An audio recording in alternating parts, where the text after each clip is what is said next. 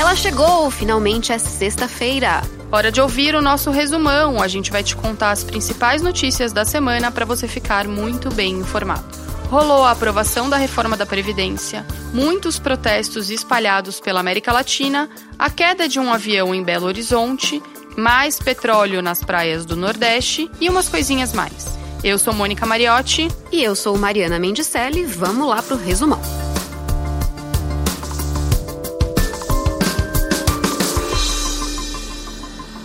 Saiu! A reforma da Previdência foi aprovada no Senado. Foi o fim de mais de oito meses de tramitação no Congresso. A aprovação do texto base foi na terça, no segundo turno de votação. Foram 60 votos a favor e 19 contra. Muitas das regras novas vão começar a valer quando o Congresso promulgar a reforma. Isso só deve acontecer aí no mês que vem, em novembro.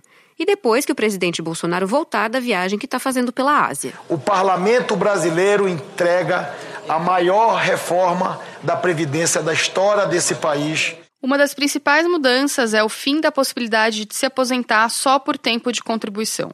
Agora, todos os brasileiros vão ter uma idade mínima para começar a receber a aposentadoria.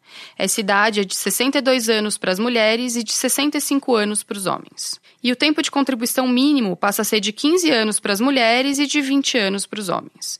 Isso para quem ainda não está no mercado de trabalho. Quem já contribui para o INSS vai ter regra de transição. São cinco regras diferentes para os trabalhadores da iniciativa privada, voltadas para diferentes perfis. A gente e todo mundo que está nos ouvindo deve estar tá fazendo a pergunta: tá, mas quando eu vou me aposentar?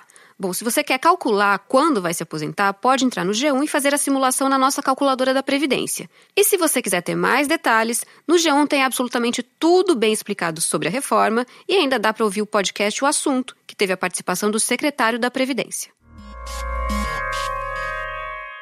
Na semana passada, Mari, a gente falou aqui do início do julgamento no Supremo Tribunal Federal, que pode mudar o entendimento sobre a possibilidade de prisão após condenação em segunda instância.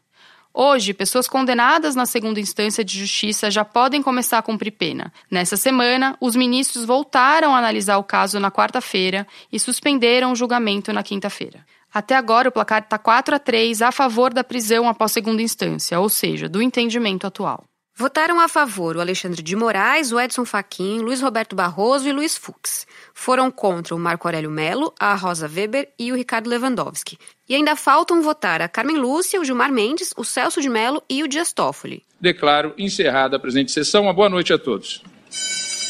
O presidente do STF, ministro Dias Toffoli, diz que o julgamento deve ser retomado no dia 6 ou 7 de novembro. Caso o entendimento mude, cerca de 4.800 presos podem ser beneficiados, o que equivale a menos de 1% da população encarcerada do país. O caso mais famoso é o do ex-presidente Lula, que pode ser solto se o STF decidir que uma pessoa só pode ser presa depois que não houver mais possibilidade de recurso.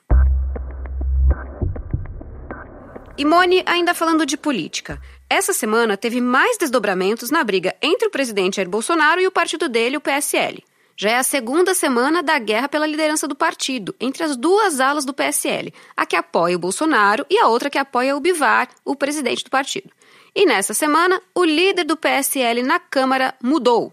O delegado Valdir, alinhado com o Bivar, renunciou ao posto e a ala bolsonarista conseguiu emplacar Eduardo Bolsonaro, filho do presidente. Segundo o comentarista político da Globo News, Gerson Camarote, o Eduardo só assumiu a liderança da bancada do partido para evitar uma possível derrota na sua indicação a embaixador nos Estados Unidos. Para quem não lembra, em julho o presidente Bolsonaro falou que ia indicar Eduardo ao posto em Washington. Só que a indicação precisa passar pelo Senado, onde o governo não tinha votos suficientes para aprovar o nome de Eduardo. Na terça-feira, em discurso na Câmara, já como líder do PSL, o Eduardo anunciou que desistiu da indicação. Podem ter certeza que esta não foi uma decisão fácil. Fico no Brasil e, com certeza, para levantar adiante as bandeiras do conservadorismo e apoiar o presidente Jair Bolsonaro. Mari, mais uma vez a gente vai falar aqui do petróleo que atinge mais de 200 pontos do litoral dos nove estados do Nordeste. Nessa semana, o trabalho dos voluntários ficou ainda mais em evidência, isso porque tiveram vários relatos de pessoas que passaram mal depois de ter contato com o petróleo. Os voluntários relatam náusea e pele irritada.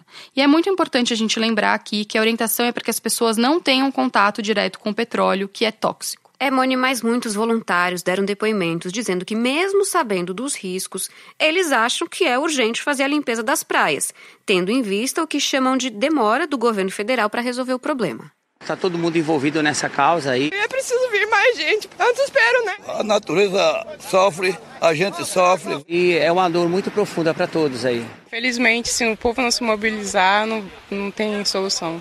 Nordeste inteiro, quem está salvando o Nordeste é o povo. Né? Na quinta-feira, o ministro do Meio Ambiente, Ricardo Salles, insinuou que tem uma ligação entre o Greenpeace e o óleo nas praias. Numa rede social, Ricardo Salles disse que um navio da ONG pode ter relação com o derramamento de óleo que está atingindo o litoral do Brasil. O Greenpeace disse que é alvo de um ataque com mentiras e disse também que, abre aspas, está ajudando a combater os impactos gerados por esse vazamento e cobrando ações. Mesmo depois disso, o Salles disse numa entrevista que o Greenpeace tinha que se explicar. Aí, no fim da tarde de quinta, depois das postagens do Salles, o presidente da Câmara, Rodrigo Maia, foi dar uma comentadinha no Twitter. Disse que o ministro do Meio Ambiente faz ilação desnecessária. Em resposta a Rodrigo Maia, o Ricardo Salles disse que o Greenpeace confirmou que navegou na costa brasileira na época do aparecimento do óleo venezuelano, mas não se prontificou a ajudar. Vamos lembrar aqui, mais uma vez, que ainda não se sabe de onde está vindo o petróleo que está contaminando as praias de várias cidades do Nordeste. Praias paradisíacas como a Costa do Sauípe, na Bahia, e Jericoacoara, no Ceará, foram atingidas e já passaram por limpeza. Outras ainda não. O G1 está com a lista completa das praias afetadas. Em Belo Horizonte, Minas Gerais, um acidente chocante. Um avião monomotor caiu em uma área residencial. Quatro pessoas morreram, duas ficaram feridas. Após a queda do avião, algumas pessoas ficaram desesperadas e tentaram apagar o fogo. Calma, só calma. Pode jogar água nele, não. Apaga o fogo do lado dele, senhor. O CENIPA, o órgão de investigação de acidentes aéreos de BH, está investigando. Na América do Sul, vários países estão vivendo crises políticas. Vamos começar pela Bolívia. Na quinta-feira à noite, com 99% das urnas apuradas, foi declarada a vitória de Evo Morales em primeiro turno. No domingo, os eleitores foram às urnas votar entre o Evo Morales e o Carlos Mesa, que é da oposição. Depois que as urnas foram fechadas, o resultado começou a ser divulgado, só que num determinado momento parou de ser divulgado. Aí os opositores do Evo Morales disseram que o que está rolando por lá é uma fraude eleitoral. Por conta das suspeitas de fraude, a Organização dos Estados Americanos e a União Europeia pedem que seja realizado um segundo turno entre Evo Morales e Carlos Mesa. Moni, outro país que também teve protestos e protestos violentos foi o Chile. Por lá começou depois do anúncio do aumento do preço das passagens de metrô. O governo reagiu, impôs um toque de recolher e colocou o exército nas ruas de Santiago, coisa que não acontecia desde o fim da ditadura Pinochet. O presidente Sebastião Pinheira voltou atrás, suspendeu o aumento da passagem, mas as manifestações continuaram. 15 pessoas morreram desde o início dos protestos. E a turbulência não está sendo só na América do Sul. Os protestos contra o governo chinês continuam em Hong Kong. No Haiti, os manifestantes querem a renúncia do presidente acusado de corrupção. Na Espanha, milhares protestam contra a condenação de líderes separatistas da Catalunha. E no Líbano, manifestantes foram às ruas contra o anúncio do governo de criar um imposto para as ligações feitas por WhatsApp. A medida foi cancelada, mas os libaneses continuaram protestando. E olha só o que também aconteceu por lá. Num dos atos, os manifestantes bloquearam a passagem de um carro que estava com uma criança dentro. A mãe pediu para o pessoal não fazer muito barulho para não assustar o filho de um ano e três meses. Enfim, fez aquele pedido de mãe ali para a multidão. E os manifestantes tentaram ajudar a resolver a situação assim.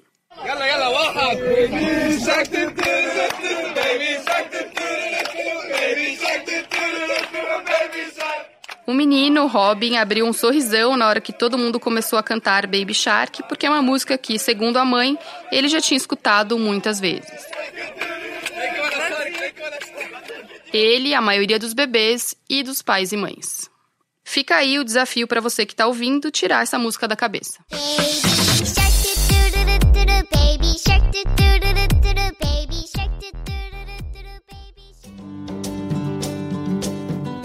Pronto, fãs de Star Wars, já saiu o trailer final de Star Wars Episódio 9, Ascensão de Skywalker. Confronting fear is the destiny of a Jedi. No trailer tem até uma cena com a princesa Leia, interpretada pela atriz Carrie Fisher, que morreu em 2016. A cena em que a Carrie aparece foi gravada em 2015, mas nunca tinha sido usada. A estreia está prevista para 19 de dezembro, mas muitos fãs já estão se antecipando e garantindo o ingresso para a pré-estreia. E nessa semana nasceu a filha da Tata Werneck com o ator Rafael Witt. A foto da pequenina bombou na internet, é muito fofa. Lá no começo do ano, quando a apresentadora anunciou que estava grávida em março, ela falou que, apesar de um sonho, a gravidez foi uma grande surpresa. E para terminar, vamos falar de futebol. Olha o gol! Olha o gol! Os flamenguistas estão em festa depois da lavada que o time deu no Grêmio. O Flamengo venceu por 5 a 0 no Maracanã na quarta-feira e foi para a final da Libertadores, que vai ser dia 23 de novembro, em Santiago, no Chile, contra o time argentino River Plate. Esse foi o Resumão, o podcast semanal do G1, que está disponível no G1, é claro, no Spotify, no Castbox, no Apple Podcasts, no Google Podcasts ou na sua plataforma preferida. Já assina aí e segue a gente para não esquecer. Eu sou Mônica Mariotti. E eu sou Mariana Mendicelli. Esse episódio foi feito pela equipe de podcasts e, claro, por toda a redação do G1. A gente fica por aqui. Até mais. Beijo, tchau, bom fim de semana.